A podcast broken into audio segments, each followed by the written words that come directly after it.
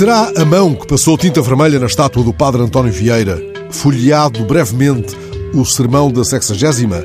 Aquela mão que escreveu a tinta vermelha no plinto da estátua do Largo Trindade Coelho em Lisboa a palavra descoloniza.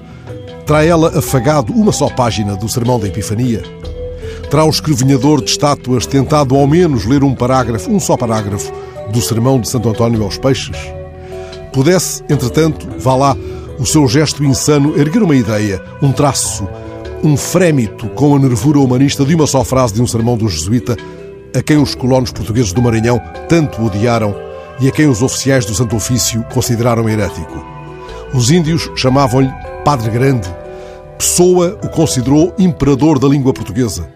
A mão que cobre a boca da sua estátua a golpes de tinta, impondo ao bronze uma outra cor de censura e banimento, apaga afinal o que ele pensou em voz alta sobre a cor do tempo, a cor da pele dos homens no seu tempo.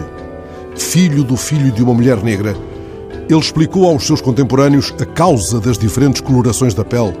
Subiu rios na selva, naufragou mais do que uma vez no mar que Colombo tracejou. Umas nações se lhe revelaram mais brancas, outras mais pretas, porque, escreveu ele, umas estão mais vizinhas, outras mais remotas ao sol. Eis o que não é perceptível a quem se move no lado escuro do mundo, lá onde os gestos não transportam a palavra capaz de alumiar uma ideia.